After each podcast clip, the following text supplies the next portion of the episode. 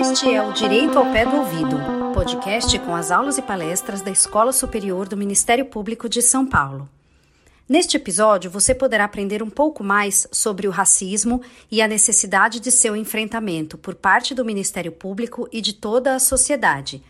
Temas debatidos no webinar realizado pela escola em parceria com o Ministério Público de São Paulo.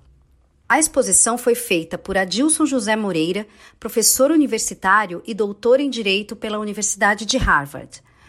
Participaram da roda de conversa os promotores de justiça do MPSP Bruna Varejão, Cláudio Scavacini, Denilson de Souza Freitas, Ricardo Ferracini Neto e Natália Rosalém Cardoso. A procuradora de justiça do Ministério Público de São Paulo, Jaqueline Martinelli, a promotora de justiça aposentada Elaine Caravelas, os analistas jurídicos do MPSP Carlos César Souza Júnior e Milene Cristina Santos e as assistentes sociais do Ministério Público de São Paulo, Natália Cividanes e Ione Martins de Campos.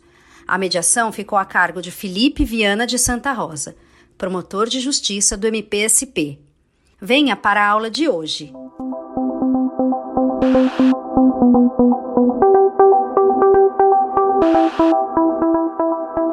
Estou muito grato, inicialmente, pelo convite.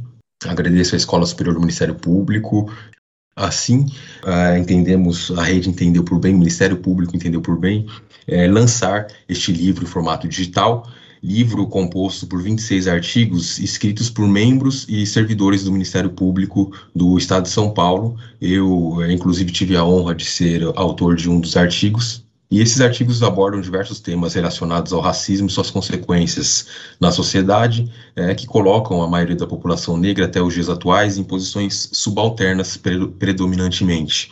Então, é mais um passo importante no sentido de é, expor quais são as ideias da rede de enfrentamento, é, qual é a ideia do Ministério Público de combate, de enfrentamento ao racismo e que nós enxergamos as consequências deletérias causadas por esta construção social. É, assim sendo, a gente inicia uma roda de conversa com alguns autores deste livro que é lançado hoje. Vamos iniciar aqui conversando com Elaine Maria Clemente Tiritã Miller Caravelas, promotora de justiça aposentada do Ministério Público de São Paulo.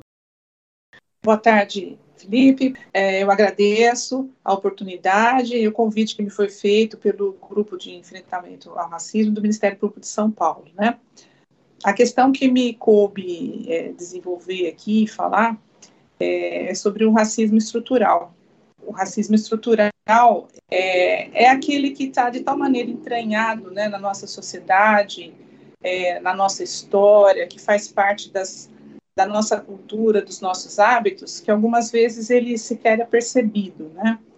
Ele é apresentado até com uma certa naturalidade, né? Determinadas condutas, assim, e, e ele é a base de tudo, né? Ele é o racismo que, enfim, que ampara, né, que sustenta todas, todas as, as condutas, as atitudes, os comportamentos racistas. Né. É, com relação a, especificamente ao, ao tema, né, é, o, o, que me coube falar aqui foi sobre como enfrentar né, essa forma de racismo. E, e uma questão é, que parece bastante relevante é, aqui no Brasil é falar sobre a, a posição neutra, a posição de neutralidade diante do, das situações de racismo, né? Além de ela não, não servir, né, não contribuir para o enfrentamento, ela também faz com que ele acabe se perpetuando. A neutralidade, ela não, não se coaduna com o enfrentamento ao racismo, qualquer das suas formas. Então, não basta não ser racista, não basta se abster de comportamentos racistas, mas é necessário promover mudanças muito profundas para que a situação possa se reverter. E acredito que o primeiro passo é reconhecer que o racismo existe. Isso é, não tem sido feito por conta de várias ideias né, que foram se, se, se propagando, se difundindo ao longo de séculos no nosso país. A famosa teoria da, da democracia racial, da ausência de conflitos, né, da convivência pacífica e harmônica entre todas as raças, que ainda hoje, né, da negação total mesmo do racismo, que ainda hoje se insiste em afirmar. E reconhecida a existência do, do racismo, é necessário identificar as formas pelas quais ele se manifesta, né? É, não só através de piadas, de expressões, de estereótipos, que são reiterados diuturnamente e por todos. É, mas não é só isso, é, é também é, se chega até os mecanismos mais sofisticados que fazem com que a estrutura social desigual sempre seja mantida, né? E os privilégios não sejam, é, os, as vantagens não sejam distribuídas igualmente, mas sempre com esse viés que privilegia, né, os do grupo dominante. Então, políticas de ação, de ação afirmativa são indispensáveis, né, são imprescindíveis, é, como uma forma de romper o ciclo da desigualdade social, da desigualdade racial, mas também é muito importante que elas venham acompanhadas de esclarecimentos, de transparência, fazendo com que a sociedade compreenda a sua extensão, seu alcance, a fim de que possa apoiá-las, né? E não haja espaço para as críticas, os questionamentos indevidos, como também muitas vezes ocorre.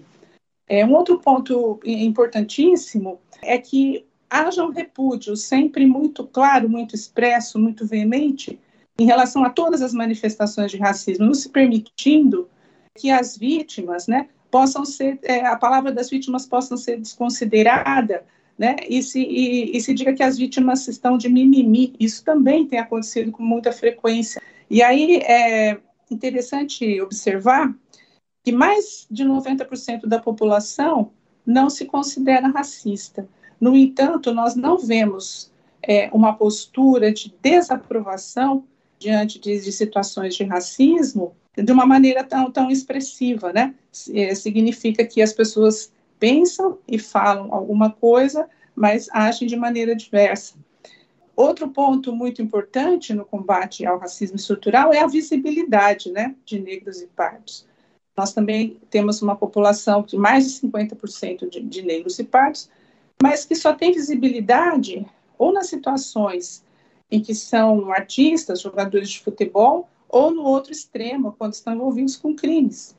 Mas é muito importante que a sociedade comece a olhar, comece a prestar atenção, comece a prestigiar, valorizar os profissionais das mais diferentes áreas, possa ler autores, autores negros, pensadores negros e pardos, e nos últimos anos é, tem, tem, tem se avolumado assim para uma qualidade, uma produção de uma qualidade de altíssimo nível.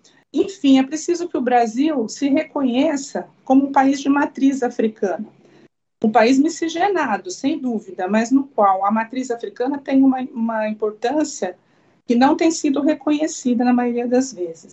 Por último, gostaria de ressaltar também que o acesso ao trabalho, o acesso à escola por pessoas não brancas é um passo importantíssimo, mas é, ele não vai ser suficiente se dentro né, da escola, se dentro do trabalho, essas pessoas não tiverem acesso aos postos de comando de decisão, porque somente dessa forma as demandas, as necessidades do grupo que é majoritário na sociedade, elas vão poder ser atendidas e vão poder direcionar realmente medidas que promovam mudanças.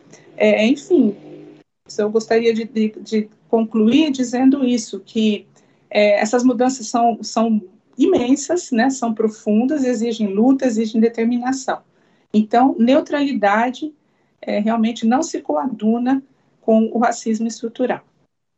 Muito obrigado, Elaine. A gente vê pela resposta, para quem não está familiarizado com o tema ainda, que o racismo é uma questão muito mais complexa e ampla do que se imagina, né? permeando todas as relações sociais e exigindo de fato uma conduta ativa de repulsa, né? não, não bastando se dizer é, não racista ou tentando manter essa é, suposta neutralidade. Na sequência, já aproveitando o tema da, da abrangência do racismo, a nossa próxima pergunta será sobre o artigo chamado Racismo, Gênero e Classe, a necessidade de interseccionalidade, de autoria de Ricardo Ferracini Neto. Então, Ricardo, a, a interseccionalidade, no, de acordo com o seu artigo, é uma ferramenta fundamental para a ação comunicativa na atuação antirracista. E, ao mesmo tempo, ela pode ser vista como um produto desta ação comunicativa. É, essa dupla visão é, mostra-se de aplicação necessária em qualquer política pública de atuação social, buscando uma sociedade harmônica e antirracista. É, podemos colocar que a ausência da visão interseccional nas políticas públicas sociais de Estado caracteriza uma inconstitucionalidade? Uh, Felipe, a pergunta que, que você me faz, o que eu tentei debater uh, dentro desse artigo, no, no, no livro que nós fizemos, é uma coisa extremamente complexa. Complexa porque é muito doído ouvir o princípio para a conclusão que nós chegamos. O princípio que eu trago é de que o movimento antirracista no Brasil é, antes de tudo, um movimento antinatural.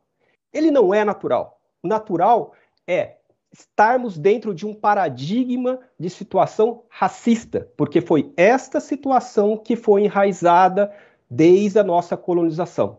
A colonização ela veio num estigma racista, ela continua num estigma racista, ela monta um paradigma racista e ela entrega esse paradigma racista desde da quebra da escravatura no final do século XIX. A partir disso, a sociedade pós-escravatura ela é montada através de uma receptividade do negro, se é que nós podemos falar em receptividade do negro dentro da sociedade, mas em caminhos uh, subsidiários em relação à atuação uh, dos brancos. Né? Uma obra clássica trazida pelo uh, professor Florestan Fernandes traz isso, O Negro nos Mundos dos Brancos, uma obra de 1973 colocando dentro da ótica do professor Florestan uh, Fernandes, a estrutura brasileira, a estrutura racial brasileira, ela é montada dentro uh, de um paradigma com o negro em situações subsidiárias. A quebra desse paradigma, ela é evidentemente um movimento antinatural. Ele é um movimento que vai trazer um conflito com aquela sociedade que colocou o negro numa posição subsidiária.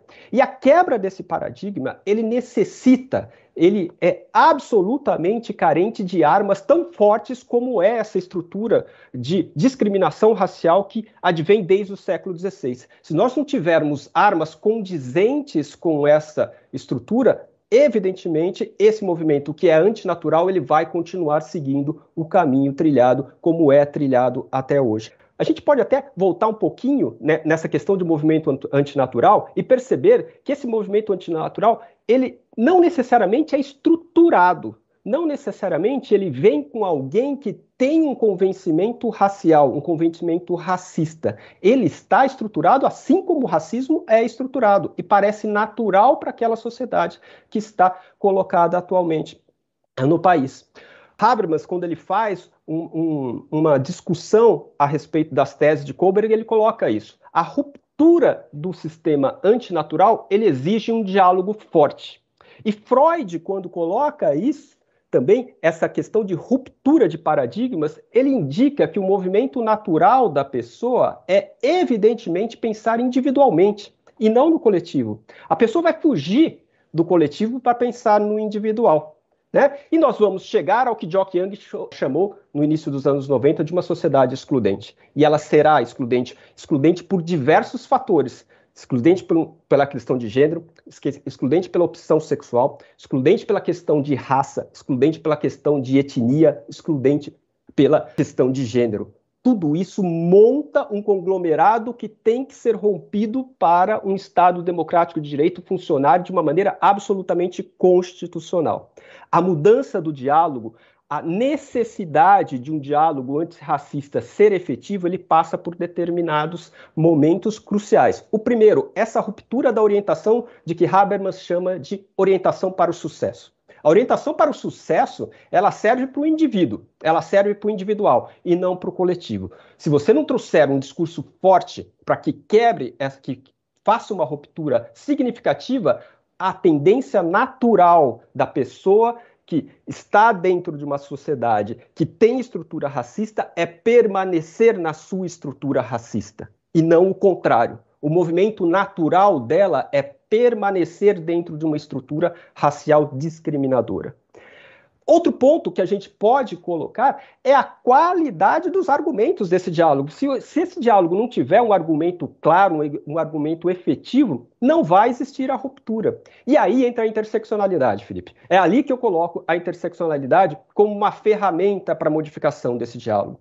Se nós não observarmos que essa discriminação ela não advém só da questão racial, ela advém também da questão sexual não questão de gênero, na questão de opção sexual, também da questão de gênero, também da questão de etnia e também da questão social. É assim que Crenshaw trouxe lá no início dos anos 90, no, início dos anos 90, a ideia de interseccionalidade.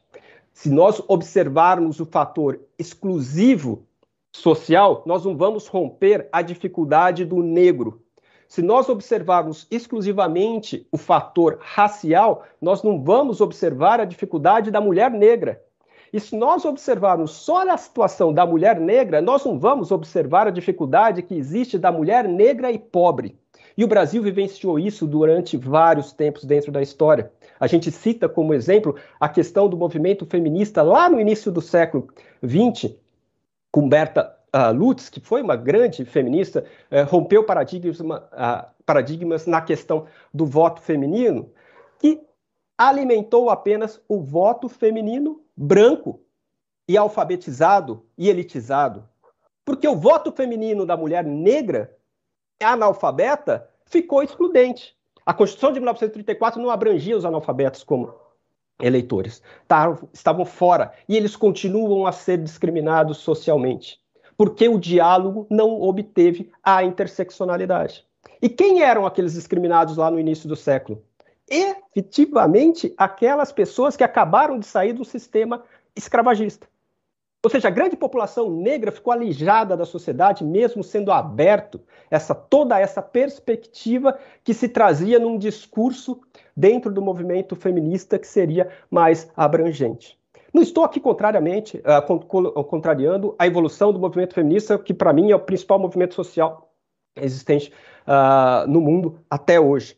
Tá? Talvez equiparado à questão racial trazida lá nos Estados Unidos.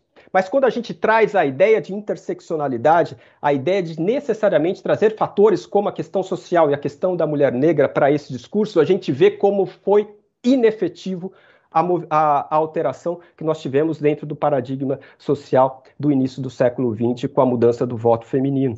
O voto feminino não, não socorreu a mulher negra, como também não socorreu os movimentos sociais que nós tivemos, e tivemos aqui na Unicamp, onde está o professor uh, Daniel Omar, com uh, movimentos do SOS Mulher na década de 80. Foi necessário surgir naquela mesma década de 80, 1984, a Delegacia da Mulher, porque a questão era muito mais embaixo do que apenas uma situação de discriminação de gênero. Existia uma necessidade de discussão da discriminação de gênero, mas também da discriminação racial e principalmente da discriminação social interligada a esses outros dois fatores. A interseccionalidade, portanto, é uma ferramenta crucial para a gente alterar esse paradigma de discurso e ser mais efetivo na ruptura do paradigma racial. Por outro lado, a, a interseccionalidade ela passa a ser um produto. E um produto por quê? Porque automaticamente nós vamos Uh, mudando esse discurso de combate ao racismo e nos alimentando de outros fatores. Se a gente trouxer discursos como Bauman, nós percebemos que a sociedade é absolutamente líquida e modifica fatores. Esses fatores precisam estar inseridos dentro dos nossos discursos e, portanto, a ideia de interseccionalidade ela também precisa ser movimentada. Assim, se nós não trouxermos a interseccionalidade como ferramenta e como produto, efetivamente a gente não faz uma melhoria social, a gente não altera paradigmas. E não alterando paradigmas, nós caímos numa inconstitucionalidade porque não atingimos a dignidade da pessoa humana. Essa é a ideia do artigo que eu coloquei. Felipe, desculpa se eu me estendi demais.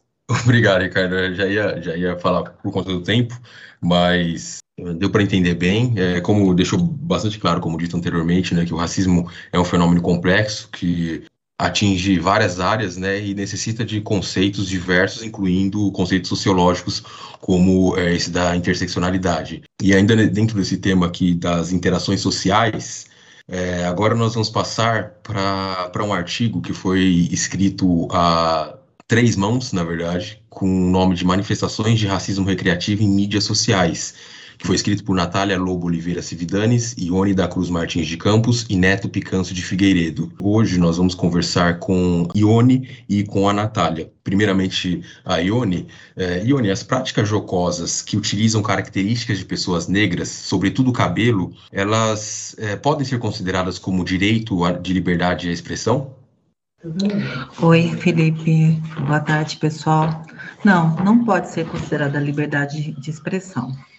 É, muito embora as diversas peculiaridades do humor trazerem componentes de transgressão que alarga até um pouco mais seus limites de manifestação, e não obstante dever ser garantida e defendida a liberdade de expressão, esse argumento não pode ser utilizado para justificar e abrandar a responsabilização de práticas racistas e nem é, do enfrentamento, e nem do seu enfrentamento, na medida em que as piadas e manifestações de cunho racistas, elas caracterizam-se como agressivas à dignidade da pessoa negra, pela ridicularização de suas características e dessa forma é um modo que viola os direitos fundamentais. Então não pode ser considerada liberdade de expressão. Muito obrigado, Ione. É, a nossa próxima pergunta, ainda dentro deste artigo, é para a Natália. É, Natália, as plataformas digitais, ao veicularem conteúdos em que há depreciação das características de pessoas negras, percebem que isso pode ser uma forma de reprodução do humor racista? Olha, é, infelizmente não. As plataformas elas parecem não perceber de forma voluntária o humor, né, racista por elas veiculadas. E a gente cita é, é, esse exemplo no inquérito civil que nós respondemos, que a gente é, exemplificou em nosso artigo.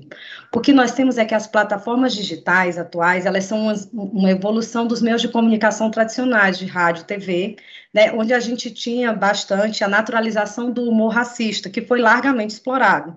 Personagens é, como Tião Macalé, Mussum, entre outros, estão no imaginário social como motivos de riso por serem pessoas negras e pela depreciação das suas características físicas.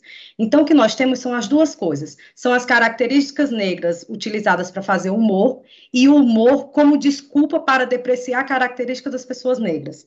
Temos aqui uma forma de cometer racismo de forma sutil, algo para passar despercebido, porque pelo senso comum supõe-se que humor é só humor e, portanto, não há o que se criticar em quem só quer fazer rir temos exatamente o que se denomina racismo recreativo, né, que na verdade foi muito bem explanado pelo nosso convidado aqui, o Adilson Moreira. Aliás, Adilson, está muito citado em nosso artigo. Obrigada, é uma honra estar aqui na sua presença, enfim. É, é, o que nós temos, então, é que a gente precisa se atentar em como se perpetua a graça da ridicularização da pessoa negra. Gente, qual a graça? Essa também é uma luta nossa, porque a razão disso está no aparato cultural de se subestimar e diminuir as características das pessoas negras, de modo a sempre inferiorizá-las, sempre que houver oportunidade, baseando-se nessa ideia de supremacia das características brancas, e a gente precisa desconstruir isso. Muito obrigado, Natália, muito obrigado.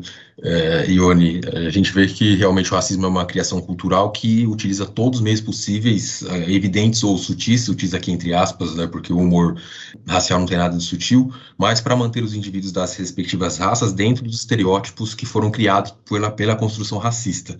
Né, e o humor é uma forma de ressaltar esses estereótipos. Passando para a próxima é, pergunta, na atuada da utilização dos meios possíveis para a manutenção do status quo racista, é, abordaremos o artigo chamado Relações de Consumo Discriminatórias, a Desigualdade Racial na Aquisição de Bens e Serviços, é, escrito por Denilson de Souza Freitas. É, Denilson, a discriminação racial está presente também nas relações de consumo, é, segundo o seu artigo. É, essa discriminação, por vezes, é direta, ou seja, ela é facilmente notada, em alguns outros casos ela é indireta, ela assume uma forma de, de um ato aparentemente neutro, mas que proporciona desvantagens a pessoas pertencentes a grupos específicos. Algumas empresas adotam condutas que segregam pessoas que não atendem às balizas dos direitos humanos.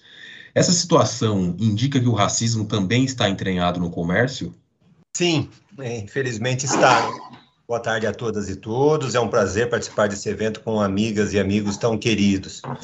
Veja, quando nós, é, quando nós vemos que determinadas lojas atendem de uma forma consumidores brancos e ricos e de uma maneira completamente diferente os consumidores negros e pobres, isso é, é um sinal de que alguma coisa está errada, né? Temos aí vários exemplos desse tratamento diferenciado. Podemos citar o banco que barra o cliente negro na porta, aquela porta giratória de segurança, né? E ele não adota a mesma conduta, né? Essa mesma, é, esse, mesma, esse mesmo comportamento com os demais usuários do banco. Os shoppings, né? Nos shoppings, nos supermercados, os negros são mais vigiados pelos seguranças e passam por, por revistas, né? Aquelas revistas vexatórias, humilhantes não podemos esquecer aquele caso de Porto Alegre em que o cliente negro foi espancado pelos seguranças e veio a óbito, né? Ele, os seguranças mataram o consumidor com plateia, com pessoas assistindo e filmando tudo aquilo, né? Então, em todos esses casos, há uma, há uma triste semelhança. São consumidores negros, Consumidores que deveriam ser protegidos, tal como previsto lá no artigo 5, inciso 32 da Constituição Federal, é, que trouxe a proteção do consumidor como um direito fundamental do nosso regime é, democrático. Mas não, né? É, é eles não são protegidos, ao contrário, eles são expostos a situações abusivas, humilhantes e até mesmo violentas, né? É, e isso é uma nítida evidência do racismo que está impregnado na sociedade. Uh, além da empresa de segurança que não adota práticas, práticas antirracistas, né, é, o comércio que contrata essa empresa de segurança faz o mesmo. Então, é a conduta preconceituosa do próprio segurança, da pessoa que contrata esse segurança, da pessoa que faz o, o treinamento dele e, principalmente, da própria empresa. E no comércio? a pessoa que contrata a empresa de segurança, o supervisor que deveria acompanhar o, o, o comportamento daquele segurança contratado e, sobretudo, aí o, o próprio comércio. Né? Nenhum desses, desses atores, né, desses, desses entes da cadeia, nenhum deles faz nada para interromper esse ciclo. Simplesmente se omite, finge, finge que não é com ele. E aí tem razão a Janila, Jamila Ribeiro quando ela diz que a segregação social ela está entre nós de uma maneira natu naturalizada, né? Como se fosse algo normal, algo que de deveria aceitar simplesmente sem qualquer nenhuma reação, sem nenhuma é, contrariedade. E isso simplesmente aumenta a discriminação racial. E nós, né? O que, que nós fazemos, né? nós continuamos comprando nas mesmas lojas, pagando nos mesmos bancos, é, frequentando os mesmos supermercados, os mesmos shoppings que violam direitos humanos, que maltratam a, as pessoas, que praticam esses atos racistas. E tudo isso né, continua aí normalmente como se nada tivesse acontecido. Então vejam, essas empresas e seus representantes eles têm sim que se preocupar com todos os consumidores, independente da raça, da etnia, da classe social. E aí eu lembro que, que os consumidores já são considerados pessoas vulneráveis por uma definição legal, e uma definição legal absoluta. A, a situação racial agrava essa vulnerabilidade, né? ela, ela aumenta a desvantagem do consumidor frente a, ao fornecedor de produtos e serviços.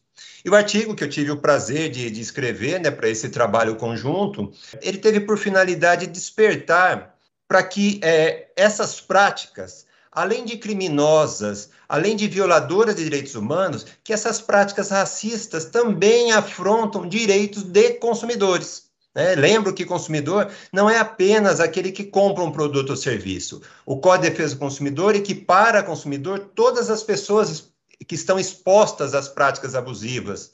É, e além dos consumidores considerados de uma forma individual, as condutas discriminatórias atingem também a coletividade de consumidores, né? a sociedade como um todo, que ela é abalada pela perpetuação do racismo.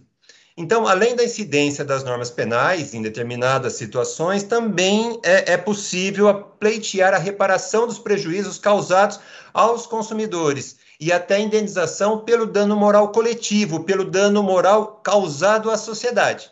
Mas aí o principal fato a ser tratado, seja no inquérito civil ou, ou numa ação, é, é ruir com essa estrutura racista, né? é convencer e, se for necessário, obrigar que as empresas fornecedoras de produtos e serviços que elas adotem medidas que afastem a discriminação, que adotem medidas antirracistas, medidas que promovam a inclusão social. Aqui, para finalizar, eu lembro é, do Norberto Bobbio, quando ele aborda o preconceito. Né? Ele aponta que a discriminação nasce da crença, é, é de uma crença errada do ser humano, né? de uma base é, irracional. E aí a mudança passa pela educação, a, passa pela alteração de pensamento, de comportamento, passa pela convivência de uma sociedade livre, né? sobretudo livre de preconceitos. É isso, obrigado. Obrigado, Nilson. É um tema extremamente relevante. Eu mesmo já peguei caso em que a polícia foi chamada em uma loja porque pai e filho negros estavam parados ali, na verdade, aguardando para pagar o produto que eles tinham adquirido naquela loja. Então, é, é uma realidade bastante premente. É, agora, saindo das relações comerciais e entrando na atuação do Poder Judiciário, nas relações jurídicas, a próxima pergunta será referente ao artigo Racismo e a Problemática do Reconhecimento no Processo Penal de autoria de Vanderlei Lense e Jaqueline Mara Lorenzetti Martinelli. A pergunta será para a Jaqueline. Jaqueline, em seu artigo, é, você lembra que durante décadas a jurisprudência dos nossos tribunais é, havia se firmado no sentido de que as formalidades processuais para o reconhecimento pessoal e fotográfico dispostas ali no artigo 226 do Código de Processo Penal, consistiam em mera recomendação, e eles entendiam como válida a mera afirmação da vítima ou testemunha de que reconhecia a pessoa do suspeito que ele era, exigi, que ele era exibida sem qualquer outro tipo de cuidado na produção dessa prova. É, em seguida, no artigo, você aponta uma mudança de interpretação dessa norma, é, a partir da qual, é, por uma decisão paradigmática da sexta turma do Superior Tribunal de Justiça, no HC número 598.886 de Santa Catarina, publicado em 27 de outubro de 2020, as turmas que compõem a terceira sessão do Superior Tribunal de Justiça alinharam-se na compreensão de que o reconhecimento de pessoa presencialmente ou por fotografia, realizado na fase do inquérito policial, apenas é apto para identificar o réu e fixar a autoria delitiva quando observadas as formalidades previstas no artigo 226 do Código de Processo Penal e quando corroborado por outras provas colhidas na fase judicial sob o crivo do contraditório e da ampla defesa. É, nesse sentido, por que essa decisão é importante e qual a relação dela com a questão do racismo estrutural que já foi abordada anteriormente? É, muito boa tarde a todos e muito obrigada pelo, pelo convite. Em primeiro lugar, Felipe, essa decisão é importante porque restabelece a necessidade do cumprimento à lei. Mas ela vai muito além, porque admite as fragilidades da, dessa prova, na medida em que o reconhecimento pessoal, por sua própria natureza, que é subjetiva e dependente da memória humana, é bastante falho e sujeito a, a induções, conforme demonstram inúmeros estudos científicos.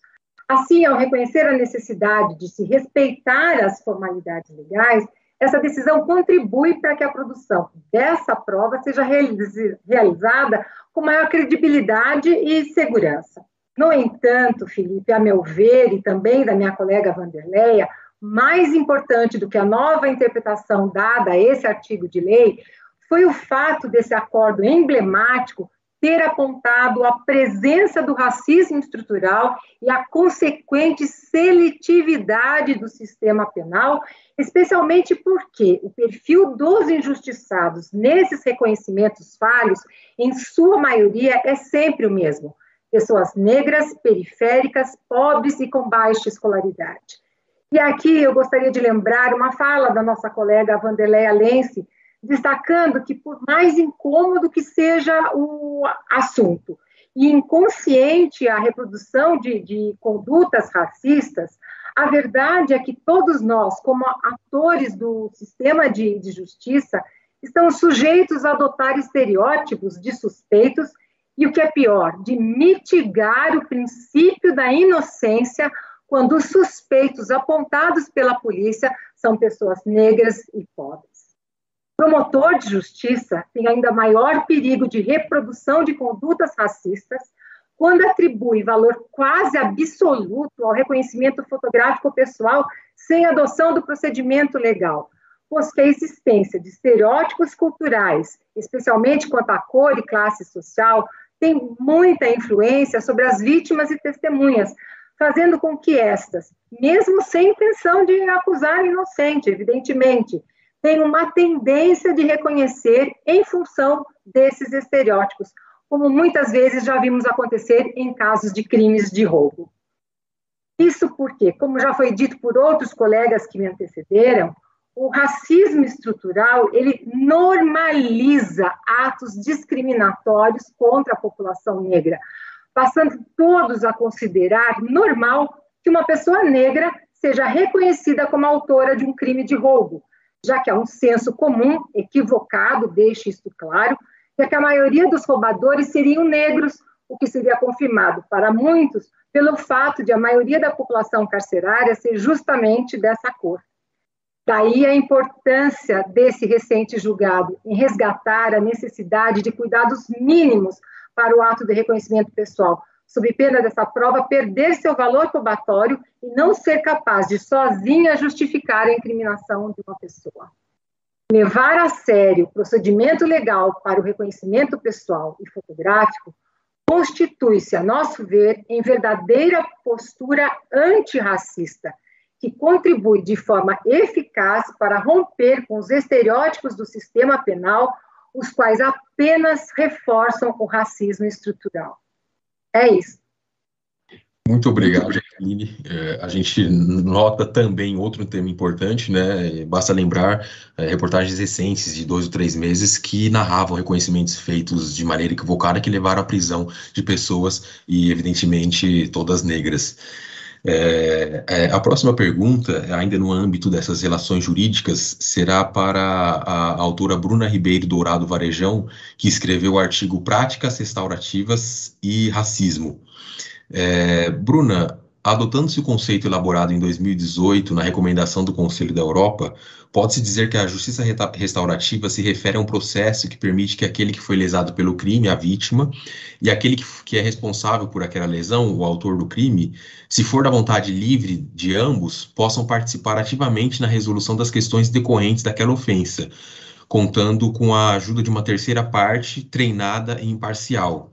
É, assim sendo, como a justiça restaurativa pode causar ruído na seletividade racial, que é a marca do sistema criminal brasileiro? Boa tarde, Felipe, tarde a todos da mesa.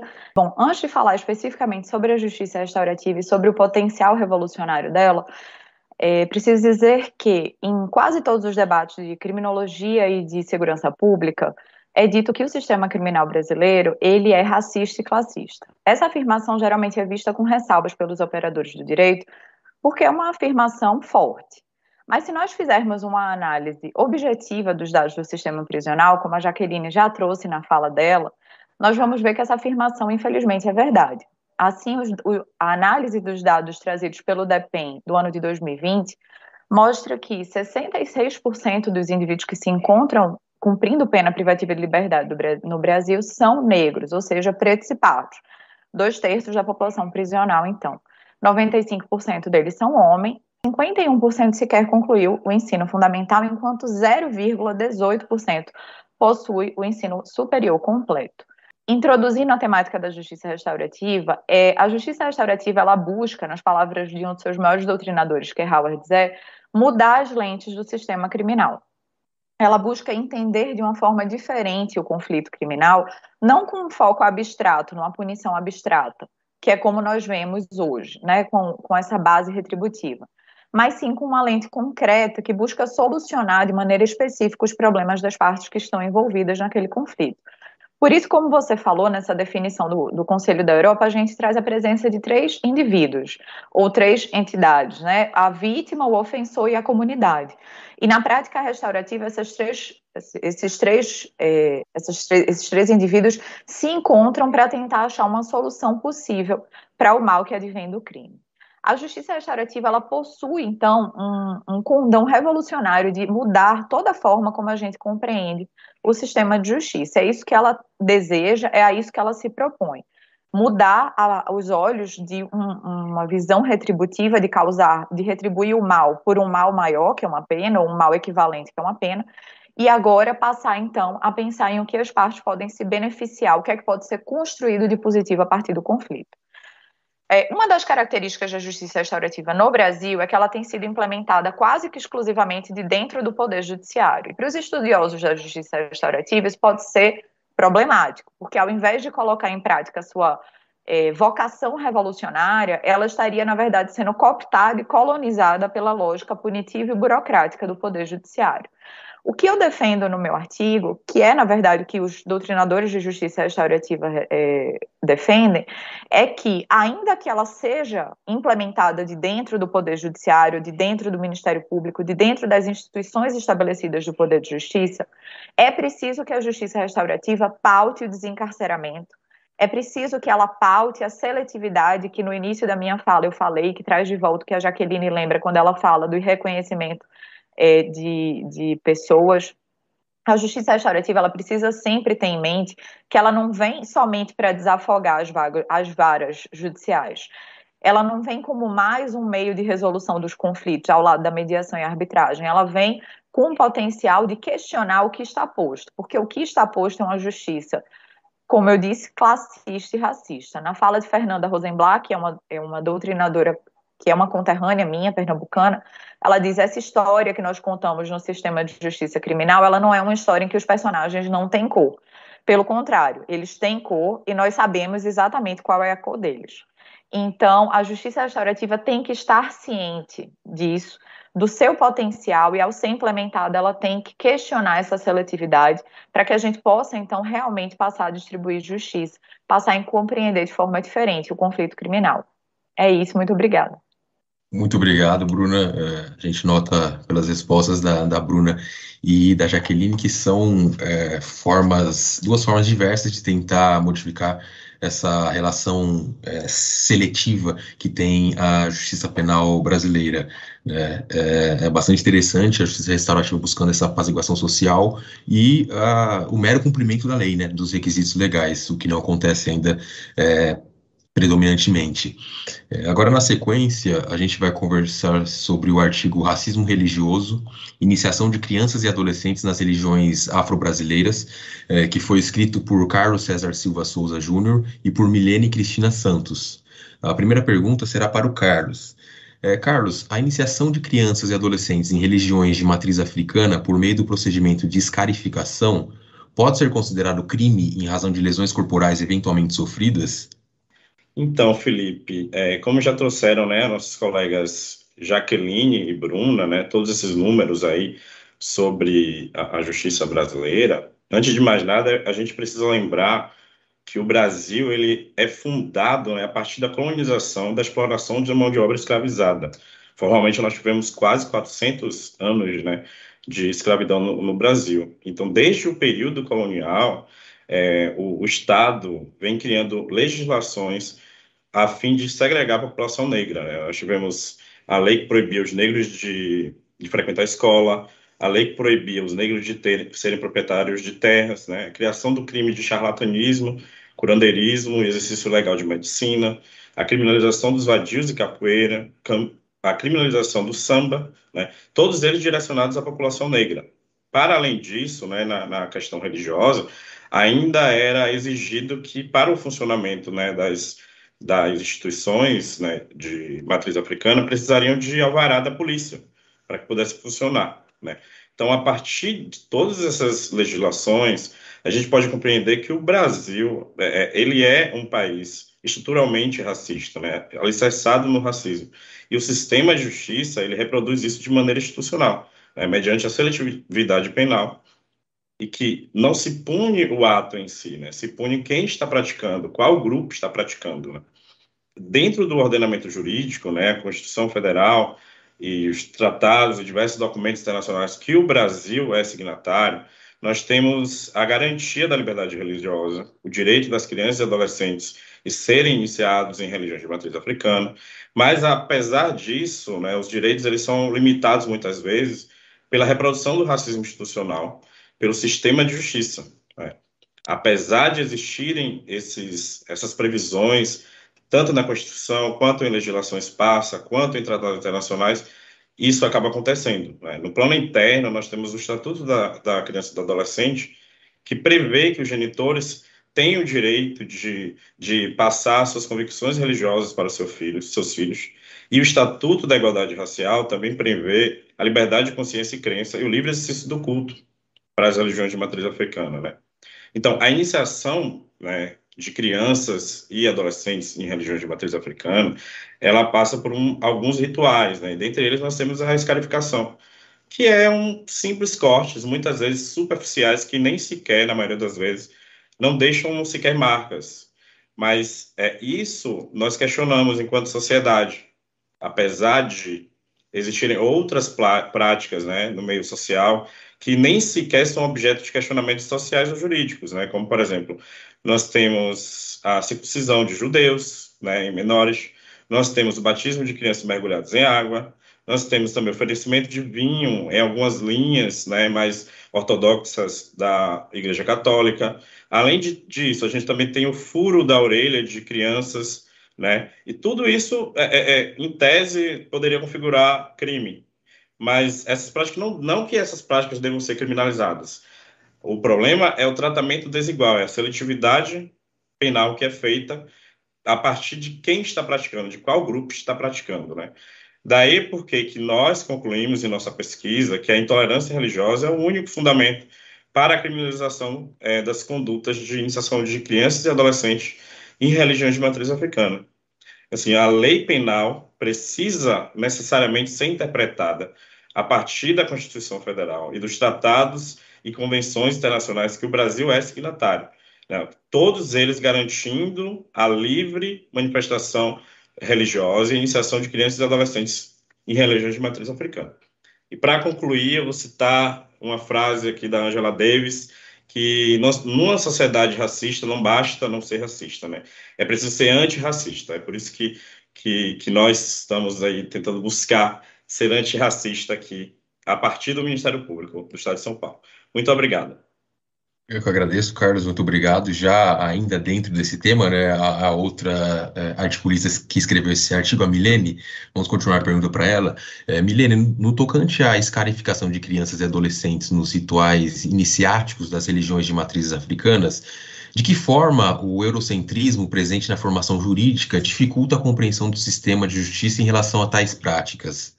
É, é muito importante compreender que o sistema de justiça ele reproduz é, o racismo estrutural nas suas práticas institucionais.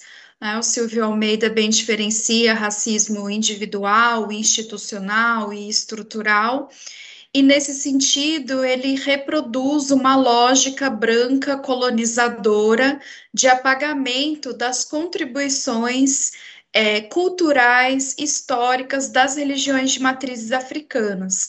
Os espaços de terreiro, muito mais do que espaços sagrados de uma religião, são espaços quilombolas de resistência, de reexistência, de educação, nos quais as crianças e adolescentes são respeitados, inclusive têm cargos iniciáticos né? Então, se as crianças são iniciadas, quanto mais tempo elas permanecem nesse, nos terreiros, elas vão ganhando é, responsabilidades dentro do terreiro e ah, os seus saberes também serão respeitados, porque existe uma circularidade. É, então, na nossa, no nosso estudo, utilizamos muito a obra do Babalorixá Sidney Nogueira sobre intolerância religiosa e o conceito que ele traz de racismo religioso, que é essa prática de intolerância que se manifesta contra crenças de grupos que historicamente foram estigmatizados como minorias raciais. Então, é, é importante compreender que essa tentativa de criminalização da escarificação é mais uma reatualização de toda essa perseguição que o Carlos mencionou, que o sistema de justiça criminal sempre fez em relação às religiões de matrizes africanas.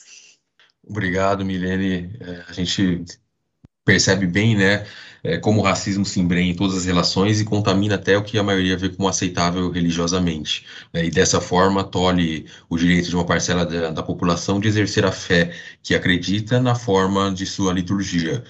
Agora a gente vai é, rememorar a interseccionalidade, já dito em artigos anteriores, e a próxima questão é sobre o artigo chamado Desafios no Combate à Violência Doméstica, Familiar e de Gênero contra Mulheres Negras, dos autores Carolina Gonçalves de Oliveira Scavacini e Cláudio Luiz Watanabe Scavacini. A pergunta vai para o Cláudio. É, Cláudio, segundo o Atlas da Violência de 2021, em 2019, 66% das mulheres assassinadas no Brasil eram negras. É, num quadro comparativo, a taxa de homicídios de mulheres não negras foi de 2,5%, 2,5%, enquanto que a de mulheres negras foi de 4,1%. É, nessa perspectiva, o risco de uma mulher negra ser assassinada é 1,7 vezes maior do que o de uma mulher não negra. Ou dito de outra forma, para cada mulher não negra morta, morrem 1,7 mulheres negras. É, diante dessa realidade, quais os principais desafios para proteger a mulher negra da violência doméstica, familiar e de gênero e como enfrentar esses desafios? Quando me convidaram para escrever junto com a Carol esse artigo, né, eu fiquei pensando, puxa, um homem, né, com tantas mulheres promotoras podendo escrever sobre violência doméstica, eu pensei, puxa, um homem é um desafio. E esse realmente parece ser o desafio, né? O desafio de compreender exatamente é, o que, que essa mulher é, passa dentro do trabalho de enfrentamento à violência doméstica. Aqui em Franca nós temos um trabalho chamado escutativa que nós fornecemos para mulheres da, das mulheres da região, familiares, né, um canal de comunicação à distância que é um Instagram e um WhatsApp com o apoio de todos os colegas da, aqui da nossa região. Mas mesmo assim, Felipe, nós acabamos descobrindo que há uma grande necessidade, uma grande dificuldade de nós compreendermos a realidade dessa mulher. Agora você imagine então, né, se o enfrentamento à violência contra a mulher já é difícil, imagine agregar a questão da raça. Porque a mulher negra, ela sofre por ser mulher e ela sofre também as opressões, as discriminações e todas as formas de negligência pela condição de ser negra. Então, bem por isso, nós tentamos desenvolver nesse trabalho que colocamos aí em forma de artigo, junto com todos vocês. Aliás, tudo que foi dito aqui poderia ser aplicado para dentro dessa nossa conversa aqui em relação ao enfrentamento da violência contra a mulher negra. Nós temos que ter políticas públicas que venham a atender os interesses e a realidade de cada uma dessas mulheres que são discriminadas, essas mulheres negras que são oprimidas e são colocadas à margem, permanecendo sempre naquele patamar básico da nossa sociedade, da nossa sociedade que é, muitas vezes a coloca como um ser invisível, uma mulher invisível. E o primeiro é, a primeira forma de prevenção que nós colocamos dentro das políticas públicas, que é a prevenção primária, que é aquela dirigida à, à população em geral, é, nós temos que ter um olhar cauteloso quando falamos das causas da violência contra a mulher, nós temos que ter uma cautela de agregar também a, a questão da raça. Aqui em Franca, nós reproduzimos a cartilha Vire a Página Mulher com essa capa aqui, né, o ano passado. Né, nós praticamente replicamos a cartilha que é do Ministério Público, ou seja, é uma ação primária levando informação para a sociedade de forma geral e sobre violência contra a mulher. Quando nós fizemos a capa, eu achei que a mulher negra, juntamente com as demais é, integrantes que ajudaram a compor, eu, nós achávamos que esse trabalho de informação já é, trazia a mulher negra mas as mulheres negras que olharam o material disseram não. Não existe informação específica e relacionada à mulher negra. Né? Não existe uma forma de você é, tentar afastar a discriminação que ela é, passa, as opressões que ela passa. A capa, pura e simplesmente, não significa muita coisa, a não ser que é uma mulher negra. Então há que se saber, ainda que para essa questão da prevenção primária, né, uma, informações gerais ao público, aquele que realiza esse trabalho através das ações públicas, das ações políticas, das políticas públicas, ele deve compreender a realidade dessa mulher negra. Num segundo momento, nós temos, dentro das políticas públicas, a prevenção é, secundária.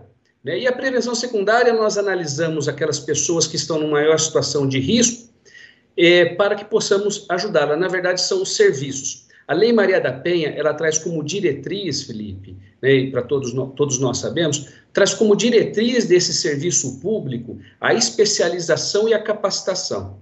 Eu vou dar um exemplo meu. Né? Há um tempo atrás eu estava atendendo uma mulher na promotoria e eu conversando com essa mulher pedi para que o pessoal do NAT me acompanhasse. Ao final da conversa, a assistente social falou assim para mim, ela deve ser encaminhada para o CRAN. Falei, mas o que, que é o CRAN? Falou, o CRAN é o Centro de Referência de Atendimento à Mulher. Falei, mas aqui em Franca? Ela olhou para mim e falou, aqui em Franca. Ora, eu, como um agente público que estava atendendo uma mulher em situação de violência doméstica, e nós estamos falando aqui de gênero, não estava capacitado para atender e, e suprir as necessidades dela. Se não fosse o pessoal da assistência social, ela ficaria sem um encaminhamento adequado. Imagine colocar essa situação de gênero, colocar nessa situação a questão de raça. Uma mulher negra que estivesse ali, que eu não sei qual é a realidade, eu não tenho espaço de fala, muitas vezes, né? A gente costuma falar esse espaço de fala, para saber quais são as dores, quais são as vivências dessa mulher negra. Mas eu, como profissional, eu, como é, ou qualquer voluntário ou voluntária que venha a atender dentro de um serviço público uma mulher, ele tem que estar capacitado, ele tem que ter a desconstrução dos inúmeros fatores que essa mulher é, vivencia para manter um relacionamento abusivo, isso é muito necessário. Estereótipos como em briga de marido e mulher ninguém mete a colher, mete sim. É, nós não temos que questionar essa mulher porque ela está ou não dentro desse relacionamento, nós temos que acolher e apoiar. Mas imaginem mais, nós avançarmos e colocarmos a questão da raça, que eu desconheço ou posso desconhecer completamente quais são as opressões, como falaram aqui, mulheres que hoje sequer podem andar no shopping, mulheres negras, nós não sabemos essa realidade. Então, no segundo momento, os serviços prestados pelo Estado, pelo município, ele deve ser realizado por agentes, não necessariamente mulheres, não necessariamente mulheres negras, mas por agentes capacitados a compreender qual é a realidade dessa mulher negra que se apresenta para ele. Por exemplo, vou dar um exemplo rapidamente aqui, num atendimento de uma mulher negra aqui na nossa região, é, ela sofreu, foi vítima de violência e uma pessoa disse a ela: Puxa, mas você uma negra desse tamanho, por que, que você não meteu a mão nele? Ora, ela não estava ajudando em nada. Ela estava fazendo com que essa mulher negra se afastasse do serviço público. Uma pesquisa que nós realizamos aqui em Franca, só 5% de 437 casos, só 5% eram de mulheres negras. Aonde estão essas mulheres negras que são as maiores vítimas de violência? Elas estão em casa, longe dos serviços públicos né, na região periférica. E nós temos que, com políticas públicas, acessar essas mulheres, é, buscando levar a elas o serviço, para que ela tenha credibilidade, para que, num momento de violência é, doméstica, familiar, ela seja atendida adequadamente. Então, os serviços públicos, que são é, que é o trabalho de prevenção secundária, ele deve ser realizado por profissionais e voluntários capacitados. Num terceiro nível de, de prevenção, nós temos as respostas, né, que na verdade são ações da justiça. E disse agora há pouco aqui, se eu não me engano, foi a Bruna, né, a população carcerária feminina, ela representa, as mulheres negras representam 62%. Essas mulheres negras que são encarceradas, que representam 62%, há que se realizar políticas públicas não só para elas, mas também para os filhos, para as filhas que estão lá em casa, muitas vezes, não com o pai, porque o pai também está preso, porque isso acaba vivenciando, eles acabam vivenciando um ciclo e mantendo a situação de exclusão, mantendo a situação de não inclusão dessa população que já sofre. Né? Basta dizer que de cada 10 anos vividos pelo Brasil, sete anos foi sob escravatura, os outros três sobre essa situação é, vivenciada de racismo, violência institucional, que o, a população negra sabe muito bem, mas que, infelizmente, nós não temos muita ciência. Né? Disseram aí, não basta ser, é, não ser racista, temos que ser antirracistas. E esse é o propósito, esse é o maior trabalho a ser desenvolvido por nós que enfrentamos a violência doméstica contra mulheres é, e familiares. Eu quero saber, eu sei o que eu faço por mim, eu sei o que eu faço pelos meus, mas como diz um amigo nosso, colega promotor lá de São Carlos, doutor Luciano, né, eu quero saber o que, que eu posso fazer por você, por você e pelos seus. Esse deve ser o espírito de nós, agentes públicos, que atendemos essas mulheres vítimas de violência, essas mulheres negras. Eu agradeço aí a, e espero que tenha sido compreendido o nosso trabalho. Muito obrigado, Cláudio. É, a importância ressaltada da interseccionalidade nas políticas públicas, né? É, recomendo a todos que leiam o livro e os artigos para se aprofundarem é, mais nesses temas. Para finalizar este, esta parte da roda de conversa, é, abordaremos sobre o artigo Ministério Público do, do, Estado de São Paulo e a atuação em defesa dos, dos direitos das comunidades remanescentes de quilombos, de autoria de Danilo Keite Goto e Natália Rosalém Cardoso é, Natália, é, com frequência, principalmente no espectro de competência, vê-se quase que imediatamente a associação da defesa dos direitos das comunidades quilombolas à atuação do Ministério Público e da Justiça Federais. É, mas no âmbito estadual, o Ministério Público do Estado de São Paulo tem algum papel na defesa dos interesses das comunidades quilombolas? Bom, é, respondendo a sua pergunta, tem sim, e tem muito. Em um primeiro momento, né, para os operadores do direito, é normal essa confusão quanto à competência, porque a questão quilombola mais central, é, mais latente, e que, infelizmente, desde 1988 segue na moda, tamanha dificuldade imposta à sua efetivação, é a relacionada ao reconhecimento da propriedade e da titulação coletiva dos territórios remanescentes dos quilombos, apesar da previsão constitucional do artigo 68 das, do ADCT. Esse tema, né, justamente nas, no, falando sobre essa questão, muitas das vezes é sim, afeta exclusivamente a esfera federal.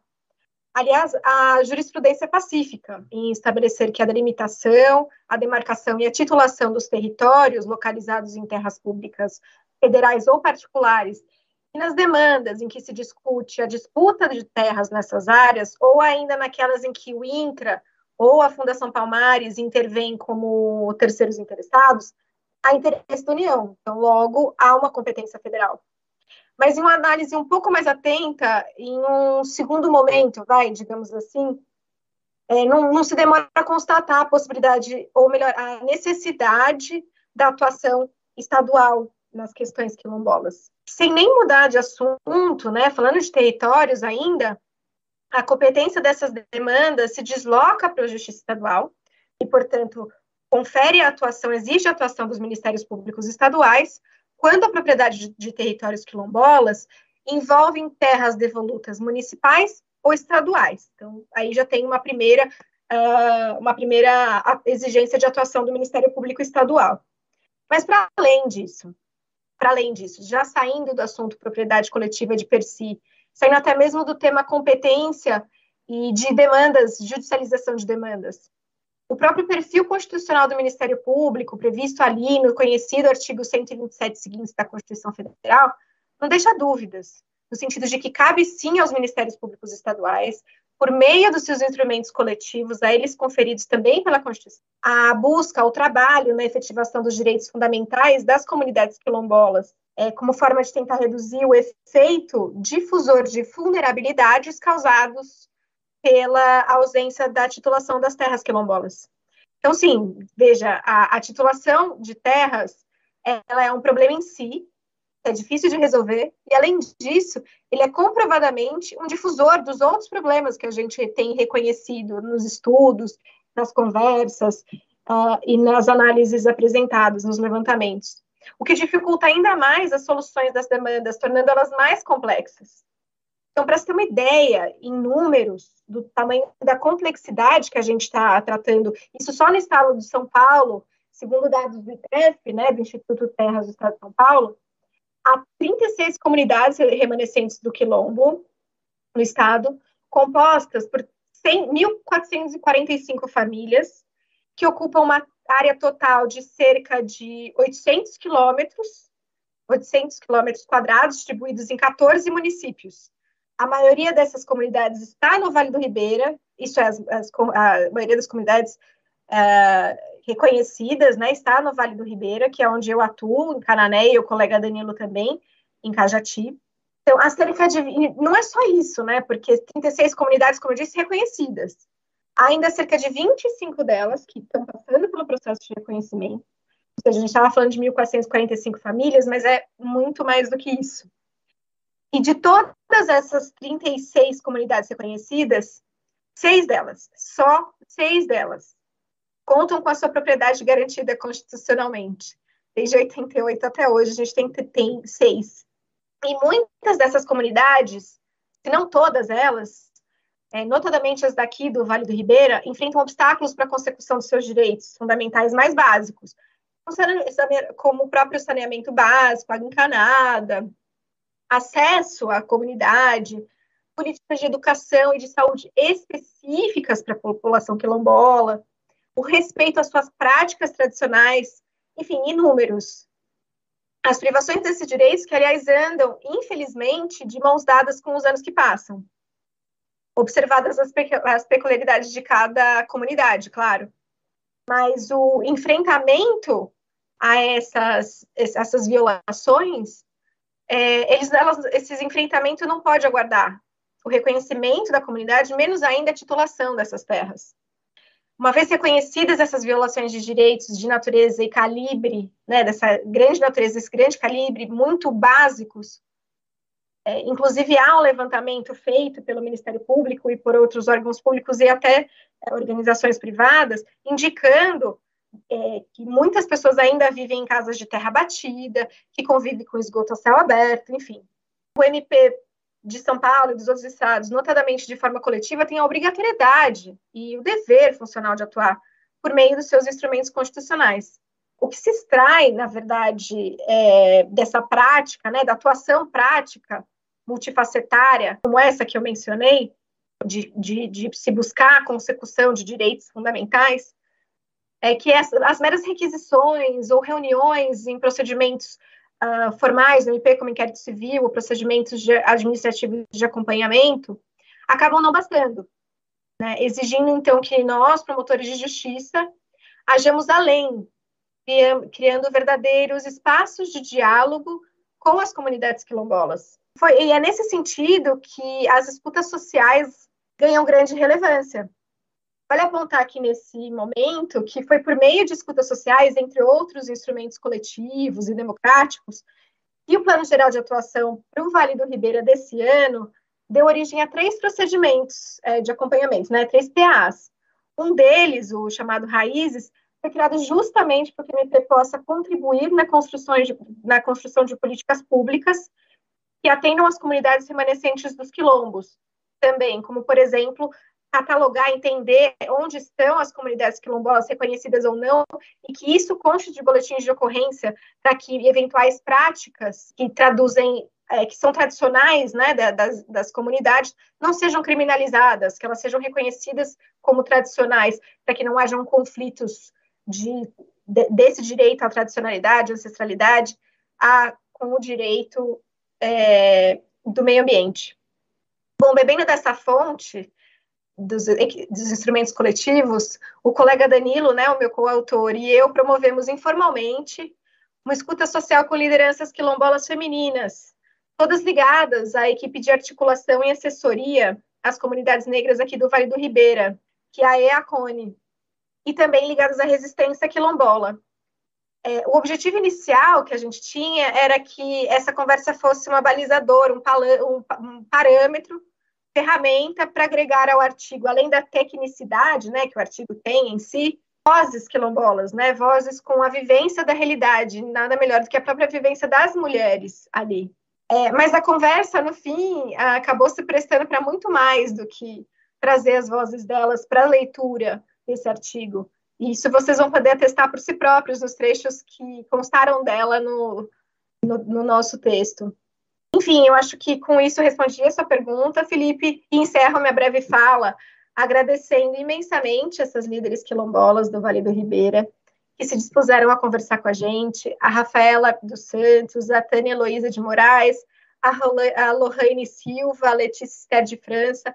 Queria passar aqui né, no lançamento, muito obrigada, e dizer para elas, como eu já disse, repetir, agradecer, que elas podem contar com o Ministério Público na resistência, que é muito mais do que uma resposta à violência, é uma resistência construtora de caminhos. Muito obrigada a todos. Boa noite. Obrigado, Natália. Obrigado por, pelos esclarecimentos sobre a atuação ministerial nesse, nesse ponto. É bom saber é, que foi realizada a escuta social, deixando claro que o Ministério Público encontra-se de portas abertas para a comunidade. É, quero agradecer agora novamente a todos os autores e autoras que participaram dessa roda de conversa. É, Para quem está nos acompanhando, eu recomendo fortemente que leia um livro, né? mais uma vez recomendo, é, para se aprofundar nos artigos que foram mencionados na, na data de hoje. Outros tantos artigos não foram mencionados, inclusive, é, eu, como eu disse, eu escrevi é, um artigo, tive a honra de escrever um artigo. É, infelizmente, em razão do tempo, não dá para é, ouvir todo mundo, agradeço a todos. É, agora a gente passa para a última fase desse nosso evento com a palestra do professor Dr. Adilson José Moreira. É, Adilson é professor universitário, doutor em Direito Constitucional Comparado pela Faculdade de Direito da Universidade de Harvard, doutor em Direito Constitucional pela Faculdade de Direito da Universidade Federal de Minas Gerais, com estágio doutoral sanduíche na Faculdade de Direito da Universidade de Yale, é, Master of Laws pela Faculdade de Direito da Universidade de Harvard e mestre em Direito Constitucional pela Universidade Federal de Minas Gerais. E, e é uma honra poder contar com o senhor novamente. É, e assim passo-lhe a palavra. Muito obrigado. Boa noite para todas, todos e todes. Em primeiro lugar, eu quero agradecer ao convite uh, feito pelo Ministério Público de São Paulo para participar deste evento. Uh, parabenizo essa instituição pela organização desse evento. Uh, parabenizo todos os autores que se debruçaram sobre esses temas que são de grande relevância para o avanço da reflexão sobre o direito antidiscriminatório é, no Brasil.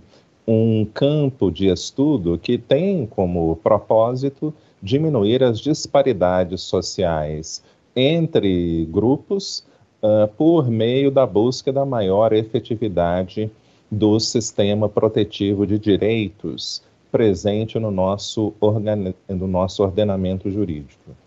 É, a minha fala de hoje versa sobre discriminação institucional e a psicologia social da discriminação.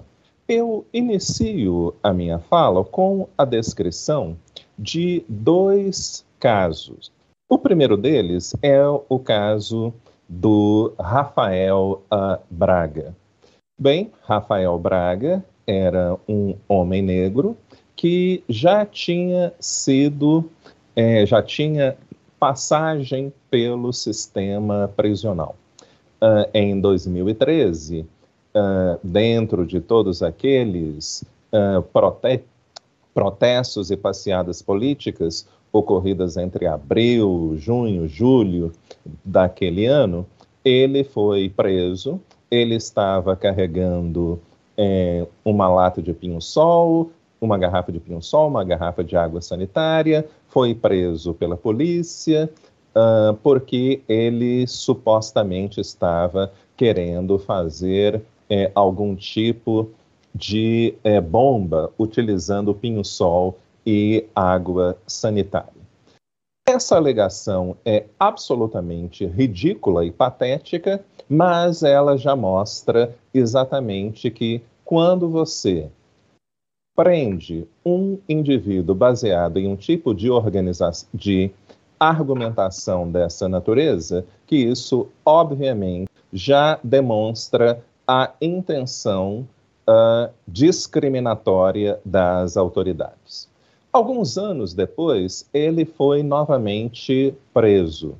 Ele foi preso por dois policiais é, e foi condenado é interessante analisar os argumentos utilizados pelo juiz de primeira instância. Bom, a decisão judicial começa com a descrição das circunstâncias nas quais é, Rafael Braga foi preso. Ele, de acordo com o depoimento, como que diz o juiz, uh, policiais estavam é, andando na, em um determinado bairro do Rio de Janeiro, uh, estavam prestando assistência ou alguma coisa dessa natureza para obras que estavam ocorrendo. Alguém teria chamado esses policiais, dizendo que teriam visto um homem negro numa, com, é, numa transação relacionada com o tráfico. Eles se dirigiram, viram este, viram supostamente a Rafael Braga com uma sacola cheia de pequenos papelotes escrito CV, o que significa comando vermelho, com pequenas quantidades de cocaína, é 9 gramas de cocaína, etc. e tal. Bom, é, os policiais foram as únicas pessoas ouvidas é, no, é, durante esse processo. Bom, na verdade, é, o juiz também, ou a, a defesa de Rafael Braga também não é, de, pediu, solicitou que parentes dele, mais especificamente a tia dele, fosse arrolada como testemunha, mas isso foi deixa, isso foi indeferido uh, pelo juiz e, portanto, apenas esses dois policiais responsáveis pela prisão dele uh, testemunharam. Bom, é, eles disseram então, reproduziram exatamente isso. Eles surpreenderam, supostamente, surpreenderam Rafael Braga com drogas uh, com o objetivo de uh, comercialização. Uh, esses são, foram as únicas pessoas que participaram deste, as únicas testemunhas ouvidas. E o juiz parte do pressuposto de que o testemunho deles é válido, e os dois policiais foram ouvidos em momentos separados, o depoimento deles, a descrição que eles deram dos eventos foi muito coerente, e o juiz também argumentou que eles não tinham nenhum motivo para discriminar Rafael Braga, porque eles não o conheciam. O juiz também levou em consideração o fato de que é, Rafael Braga morava em uma área dominada pelo Comando Vermelho, o que era evidência uh, do possível envolvimento dele com o tráfico de drogas. O juiz também fez menção à súmula 70 do Tribunal de Justiça do Rio de Janeiro. E, de acordo com essa súmula, o depoimento de policiais é suficiente para a condenação de pessoas em crimes relacionados com o tráfico. Então, há uma série de argumentos aqui que são é, importantes. O primeiro deles é a pressuposição de que agentes públicos sempre operam de forma racional de que agentes, de que a palavra de agentes públicos sempre deve ser vista, nesse caso pelo sistema judiciário, como expressão da verdade. Há também outras coisas importantes, como, por exemplo, o que tem sido chamado do elo geográfico. O fato de uma pessoa morar em uma determinada área em áreas dominadas pelo tráfico, significa que essa pessoa, muito possivelmente, além de estar com posse de drogas, muito possivelmente também está associada ao tráfico. Bom, há ainda a ideia, a súmula 70. E o conteúdo da súmula 70, novamente, pressupõe de que agentes policiais são pessoas que podem fazer julgamentos sobre indivíduos, sobre situações, de maneira clara, neutra e objetiva.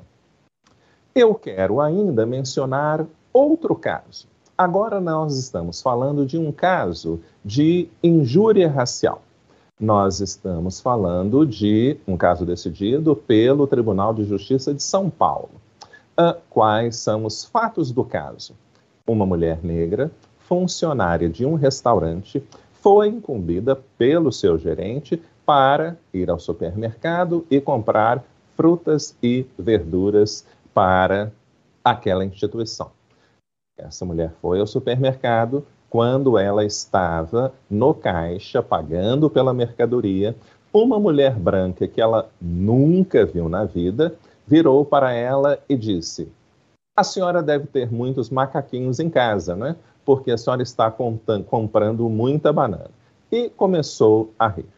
Essa mulher negra uh, entendeu que foi vítima de injúria racial, porque aquela piada racista, aquela brincadeira racista, tinha como objetivo ofendê-la, comparando os seus filhos e filhas a macacos, a animais. Ela chamou a polícia, essa mulher branca foi presa, condenada em primeira instância, mas quando o caso chegou ao é, Tribunal de Justiça de São Paulo, a decisão, essa mulher branca foi considerada inocente. Qual foi o argumento utilizado pelo Tribunal de Justiça de São Paulo? Primeiro, a ausência subjetiva do tipo penal. O crime de injúria racial não estaria caracterizado em função da ausência do propósito de ofender. Isso é notório porque a pessoa, não, aquela mulher branca, não se dirigiu à vítima de maneira agressiva, não quis xingá-la. Ela, disse o desembargador que escreveu o caso, queria apenas interagir com essa mulher negra de maneira amistosa. E, portanto, ela utilizou essa piada que compara negros a macacos. Outra coisa também precisa ser mencionada neste caso, que é a seguinte: o, a mulher branca é, levou uma série de testemunhas para de testemunhas negras para que afirmaram que ela não poderia ser racista. E ela não poderia ser racista porque ela frequenta a casa de pessoas negras, porque ela, as testemunhas já tinham visto pessoas negras na casa dela, que ela já tinha visto essa mulher branca interagir com pessoas negras e, consequentemente, tendo, tendo em vista o fato que ela normalmente interage com pessoas negras, ela não poderia ser racista há também algumas que, coisas que nós precisamos é, uh, mencionar aqui neste caso. Em primeiro lugar, esse caso foi decidido por um juiz branco. E esse juiz branco vive em uma sociedade que ensina ele uh, que o racismo não tem nenhuma relevância social é, no Brasil que uh, pessoas negras e brancas vivem de maneira harmoniosa no Brasil, que nós conseguimos criar uma suposta cultura pública de cordialidade social e que, portanto, é essa usar a, o humor, é? essa brincadeira, essa piada, não poderia ser vista como um crime de injúria racial. Racismo é algo que existe nos Estados Unidos. Não é? Lá nós tivemos um regime de segregação racial institucionalizado. Não é? Nós assistimos todos esses filmes, esses seriados, e vemos tantos policiais brancos, racistas, supremacistas brancos, etc. Ou seja, há todo um imaginário social relacionado com a é, narrativa da democracia racial, que é utilizado de maneira estratégica por pessoas brancas acusadas de uh, crimes de injúria racial, de racismo. E o elemento central é a ideia do amigo negro. Ou seja, se eu convivo, se eu digo bom dia ou boa noite para pessoas negras, eu não posso ser racista. E, portanto, o problema da supremacia branca é algo que existe nos Estados Unidos. Aqui não, afinal de contas, todos nós somos miscigenados. Falar sobre raça, falar sobre racismo no Brasil não faz nenhum sentido. Há uma série de problemas relacionados com este é, tipo de argumento. O primeiro deles é uma equiparação entre racismo, discriminação e preconceito. E, na verdade, essas três coisas são inteiramente distintas. Quando nós estamos falando sobre racismo, nós estamos falando sobre um sistema de dominação social que tem dois propósitos fundamentais. Primeiro, garantir vantagens competitivas para pessoas brancas. Segundo, garantir que a respeitabilidade social seja uma característica, um patrimônio mesmo, exclusivo de pessoas brancas. Para que pessoas brancas possam continuar tendo acesso a oportunidades sociais, acesso privilegiado ou exclusivo a oportunidades sociais, pelo simples fato de serem brancas, a sociedade precisa ser permanentemente convencida de que só pessoas brancas podem desempenhar funções sociais de maneira competente. Então, uma primeira coisa que nós precisamos estar atentos, atentas, é essa. O racismo não é apenas animosidade. O racismo não é apenas ódio. O racismo é um conjunto de tecnologias sociais que tem um propósito: reproduzir diferenças de status social e cultural entre pessoas brancas e pessoas não brancas. O racismo tem uma dimensão ideológica e tem uma dimensão material. Qual é o elemento central dessa dimensão ideológica? A doutrina da superioridade branca da superioridade moral, física, intelectual, cultural, estética de pessoas brancas. Ligada a essa concepção com a doutrina da superioridade branca está a presunção de que todas as instituições, sejam elas públicas ou privadas, devem operar para garantir acesso privilegiado de pessoas brancas a oportunidades sociais. Portanto, o racismo é fundamentalmente um regime de organização de poder. Nós não podemos compreender a forma como o racismo opera sem entender esta, sem reconhecer este aspecto fundamental. O racismo é um conjunto de práticas institucionais que tem como propósito reproduzir o poder social de pessoas brancas em diferentes esferas e dimensões da vida. O racismo tem uma dimensão material e ele se reproduz materialmente a partir de diferentes práticas discriminatórias, a partir da discriminação. E a discriminação é todo tipo de ato, de prática, de norma, que pode ser consciente ou in inconsciente, que direta ou indiretamente coloca indivíduos ou grupos de indivíduos em uma situação de desvantagem. A ideia de discriminação está diretamente relacionada ao princípio da igualdade. Dentro de uma sociedade comprometida com a democracia, todas as pessoas devem ter o mesmo status político, o mesmo status moral, o mesmo status é, jurídico. A discriminação é, se manifesta de diferentes maneiras. Há, por exemplo, a discriminação interpessoal.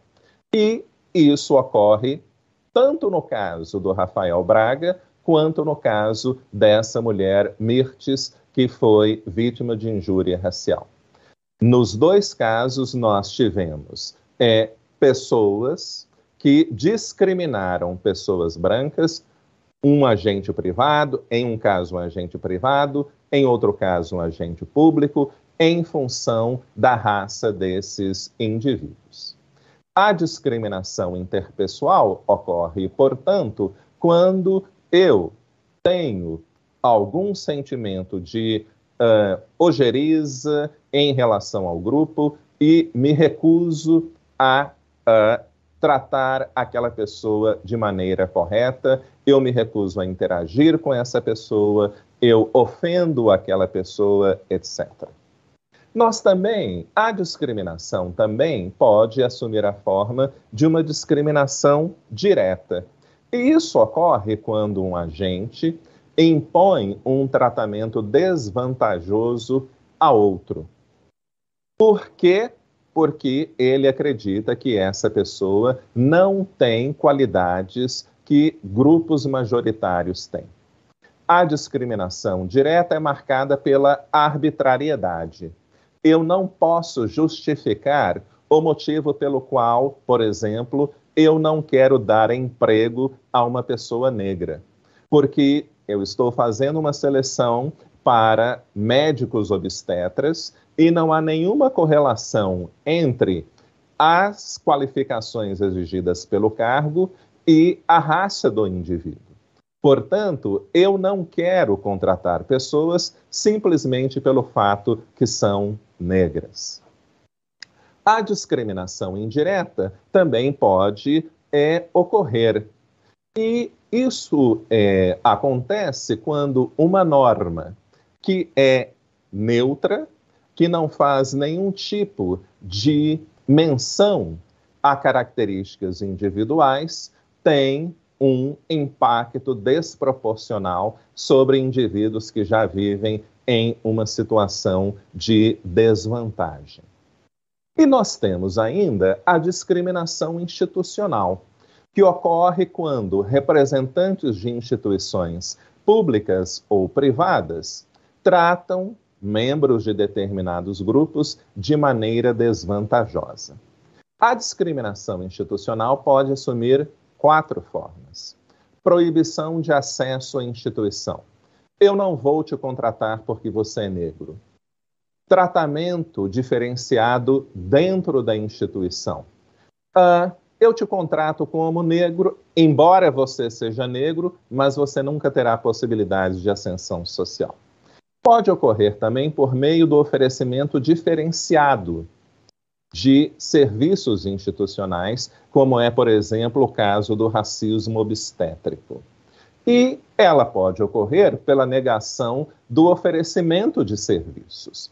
Eu sou um gerente de hotel, sou gerente de um restaurante e não vou é, hospedar negros, não vou hospedar homossexuais.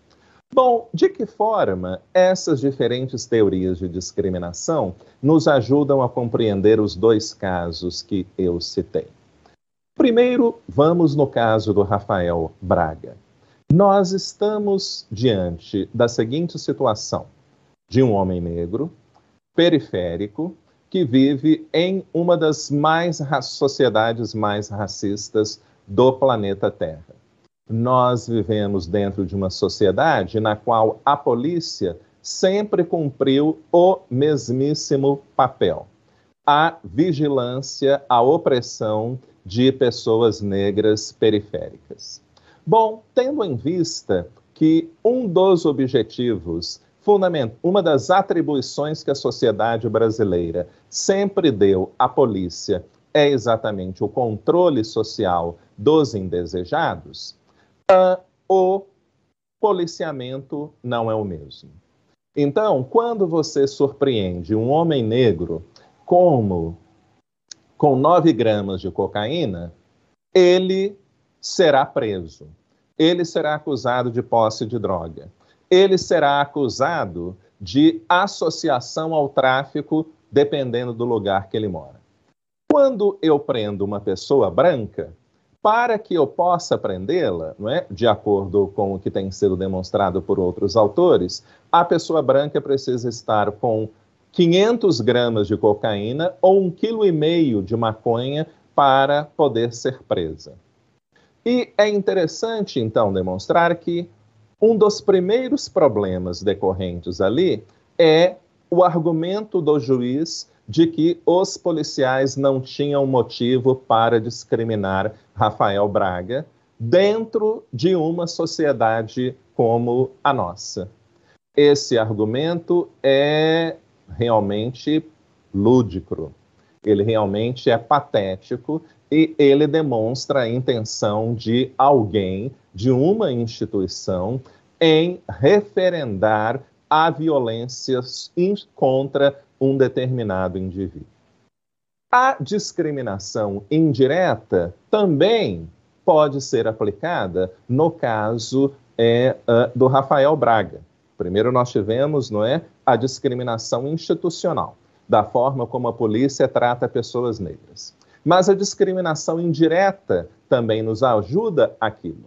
E porque quando nós olhamos a súmula 70, que fala, não é, nos casos de relacionados ao tráfico, o depoimento de policial é suficiente para condenar as pessoas, nós estamos diante de uma súmula que não faz nenhuma menção à raça, mas que tem um, um uh, impacto desproporcional entre pessoas negras, tendo em vista a ação discriminatória persistente das instituições policiais em toda a história da sociedade brasileira, em toda a história dessa instituição.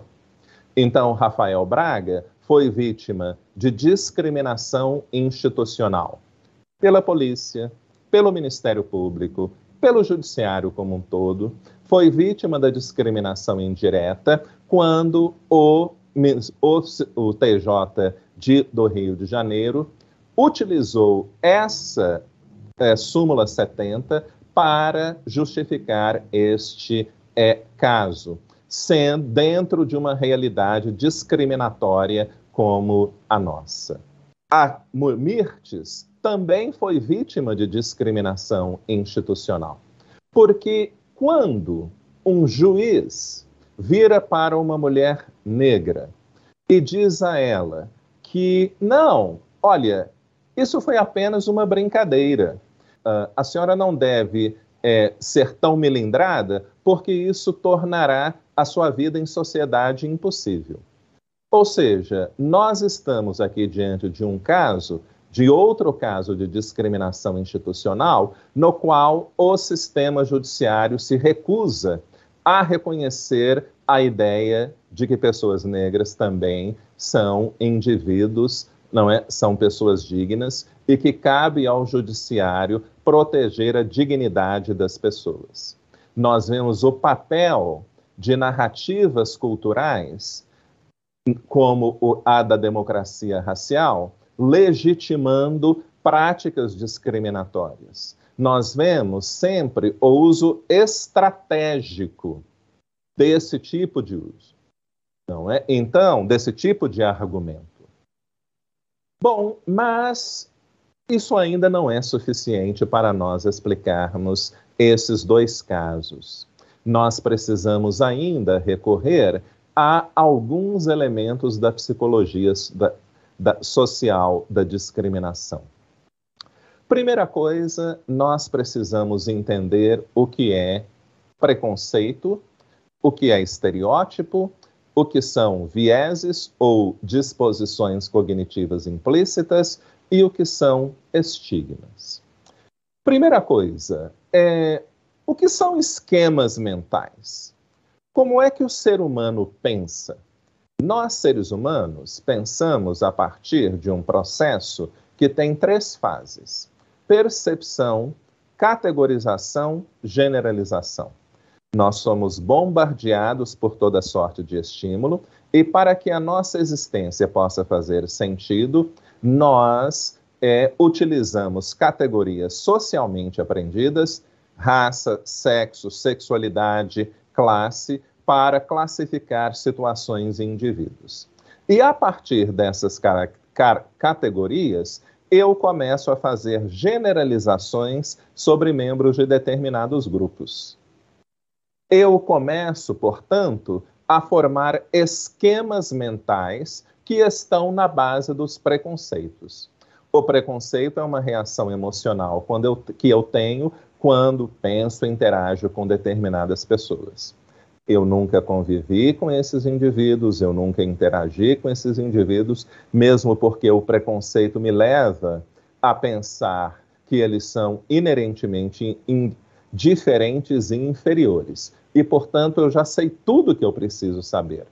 Não é? O, a, as falsas ideias já me dizem como eu devo moldar o meu comportamento em relação àqueles indivíduos e grupos de indivíduos. Os esquemas mentais estão também atrás dos estereótipos, que são as representações, as falsas representações que nós fazemos sobre grupos de indivíduos. É, é importante também nós falarmos sobre vieses, sobre disposições cognitivas implícitas. Essa é uma contribuição importante da é, psicologia cognitiva. E Todos nós temos vieses, todos nós temos bias, todos nós temos disposições cognitivas implícitas, porque todos nós passamos por um processo de socialização que atribui características positivas exclusivamente a pessoas brancas e só atribui características negativas a pessoas negras. Estereótipos têm uma tem quatro dimensões. Tem uma dimensão descritiva, designa as falsas, supostas características daquele grupo. Tem uma dimensão prescritiva, designa os lugares que aquelas pessoas podem ocupar. Tem uma dimensão relacional. Quando eu afirmo algo sobre alguém, eu estou implicitamente afirmando uma coisa sobre um grupo cognado. Então, voltemos aos casos para nós entendermos como estereótipos operam na prática. No caso do Rafael Braga, os estereótipos operam na mente dos policiais, na mente dos membros do Ministério Público, na mente dos juízes, a partir da percepção da periculosidade do homem negro. Então, o homem negro precisa ser constantemente vigiado, porque ele é naturalmente delinquente. O homem negro precisa permanecer na prisão, porque ele é perigoso. O homem negro precisa ter uma pena maior em função disso. Os estereótipos também atuam na operação cotidiana dessas instituições por meio da percepção da degradação é, moral de pessoas negras, de pessoas pobres. Os estereótipos, especialmente esse caráter é, relacional, opera no caso daquela mulher branca. Porque quando uma pessoa branca conta piadas racistas, ela não está simplesmente fazendo uma brincadeira. Essa pessoa está procurando gratificação psicológica. E que tipo de gratificação? A afirmação da sua convicção de superioridade racial.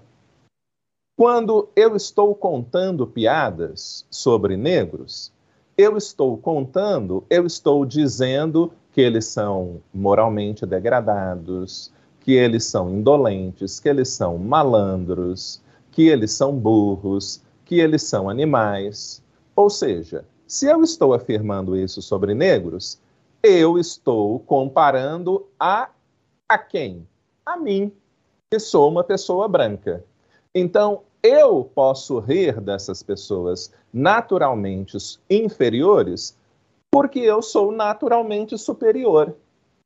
Então, é, o racismo recreativo tem esse caráter estratégico reproduzir a supremacia branca, tornando, por exemplo, o ambiente de trabalho hostil para pessoas negras, asiáticas e indígenas. E também reproduzindo a percepção, não é, de superioridade racial. Então, quando uma mulher branca vira para uma pessoa negra e fala isso, é, você deve ter muitos macacos em casa, ela está obtendo gratificação pessoal. Quando, não é? Em, é, no caso, não é? e isso é uma coisa importante, já estou finalizando, é, na pesquisa jurisprudencial que eu fiz sobre crimes de injúria racial que é por meio do humor hostil, é muito claro observar é, a convergência entre racismo e sexismo. Porque as piadas dirigidas às mulheres negras são piadas que têm como propósito afirmar que elas só podem ocupar um lugar de inferioridade. Então, há um caso que eu encontrei, que eu cito no livro, de funcionários de um banco público que se articulavam em grupos de WhatsApp para tornar o ambiente desagradável para uma chefe negra. Então, o que eles faziam? Eles planejavam, por exemplo, encontrá-la no corredor e perguntar onde era o banheiro. Você é da limpeza? Você sabe onde é o banheiro? Ou então, na hora que ela está, ah, por favor, você podia trazer um café para mim? Ou seja, além desta coisa de, olha, nós não queremos essa pessoa negra aqui, vamos forçar a demissão dela para que na semana seguinte nós possamos ter uma pessoa branca no lugar, há também o interesse em simplesmente ter prazer. Como é bom humilhar pessoas negras, humilhar pessoas asiáticas, humilhar pessoas indígenas, porque com isso eu afirmo que eu sou uma pessoa superior. E é, quando eu sou uma pessoa branca, que tem outras formas de exclusão, que não é suficientemente bonita, ou que é pobre, ou que não, é, não pertence, que tem algum tipo de deficiência de status, essas pessoas tendem a ser especialmente racistas, porque elas estão o tempo inteiro procurando afirmar o status moral superior. Olha, eu sou um, ban um branco pobre, mas pelo menos eu sou superior a negros, asiáticos e indígenas. E é muito importante que o Ministério Público tenha conhecimento da lógica da operação de preconceitos, estereótipos e estigmas, primeiro, para que essa instituição possa rever inúmeras práticas, a forma, inúmeras decisões que ocorrem durante um processo que estão baseadas, por exemplo, na noção da periculosidade do indivíduo. Então, quando é um homem negro, não é a pessoa cometeu um crime? Não, como eu já vi é, promotor, uma promotora dizendo. Não, nós precisamos mandar essa pessoa para a cadeia para que ela possa pensar na vida. E isso é uma mulher negra, um homem negro, uma mulher negra que tinha roubado um shampoo.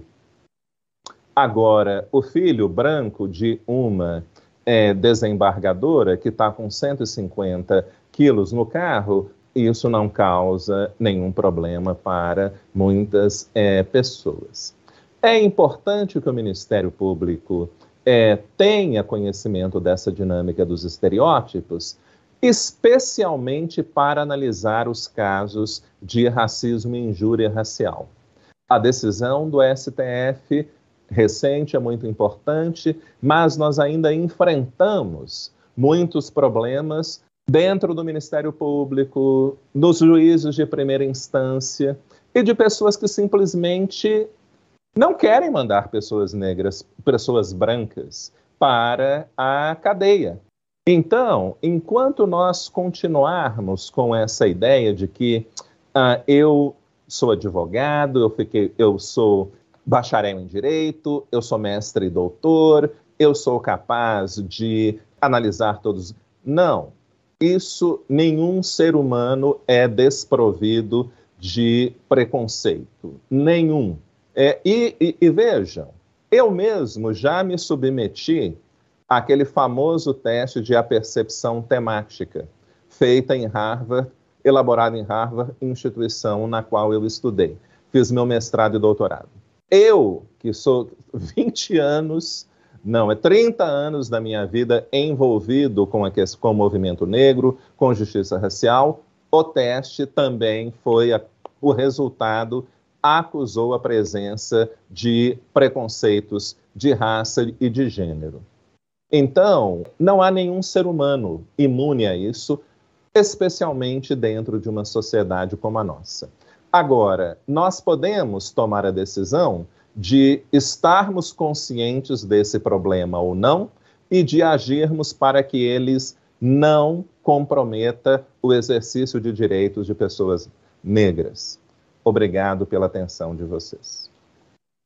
Muito obrigado, professor Edilson. Palestra é, maravilhosa, muito esclarecedora, precisa. É, aproveito aqui o ensejo já para agradecer a todos que nos acompanharam até aqui, todos os ouvintes, todos os articulistas, é, todos que se dispuseram a dedicar parte do tempo para contribuir com a gente. Muito obrigado.